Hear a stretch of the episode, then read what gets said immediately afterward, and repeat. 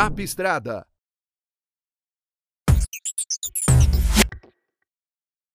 Oferecimento Novo Delivery, um show de caminhão.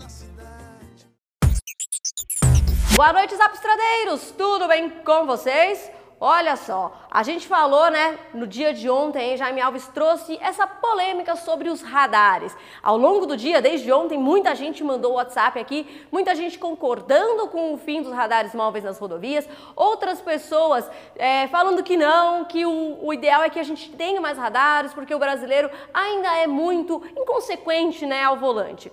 Bom, agora quem vai falar com a gente é uma especialista do assunto e também, claro, nosso repórter Jaime Alves. Olá, Zapstradeiro! Olha, numa outra edição aí, a gente falou a respeito deles, olha aí, ó. Radares, a polêmica aí dos radares, da, do fim aí dos radares móveis, né? E eu perguntei se você é a favor, se você é contra, e eu te convidei também para fazer uma reflexão. Eu repito aqui, será que não vale a pena a gente pensar em corrigir o mau uso dos radares do que simplesmente acabar com os radares móveis? É, é, preciso pensar e pensar com bom senso. Agora, nesse vídeo, eu convidei a Roberta Torres, ela é uma especialista em segurança viária. A Roberta fala com a gente a respeito dos radares. Vamos ouvir aí o que a Roberta tem para falar para a gente. Fala aí, Roberta. Bom, a velocidade ela é um dos principais motivos da mortalidade no trânsito no Brasil e no mundo, né? Não apenas na mortalidade, mas na severidade. Então, quanto maior a velocidade, maior a chance da pessoa ou morrer vítima de um acidente de trânsito, maior vai ser o estrago, né? Maior vai ser o resultado caso aconteça alguma colisão.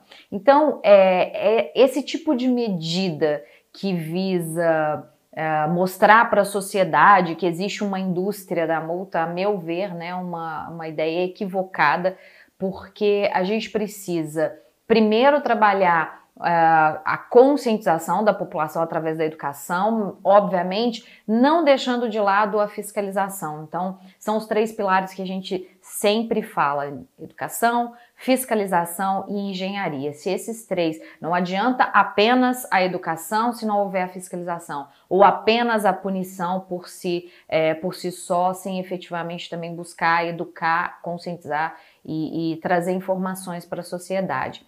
É, e essa medida da redução dos radares ou da re redução da fiscalização no geral, ela vai totalmente ah, contra aquilo que outros países e que inclusive a Organização Mundial de Saúde tem falado, tem pedido para reduzir a mortalidade no mundo inteiro. Então, as orientações da OMS elas vão no sentido é, exatamente contrário ao dessa decisão. Né? Os países eles precisam reduzir a velocidade das suas vias e, além de reduzir, obviamente, fiscalizar para que a, a velocidade, essa velocidade mais baixa, seja respeitada e, e para que no futuro nós tenhamos um número menor de mortes por acidentes de trânsito no país inteiro e no mundo. Em relação a, a, a esses questionamentos né, de locais em que há pegadinhas, também existe solução.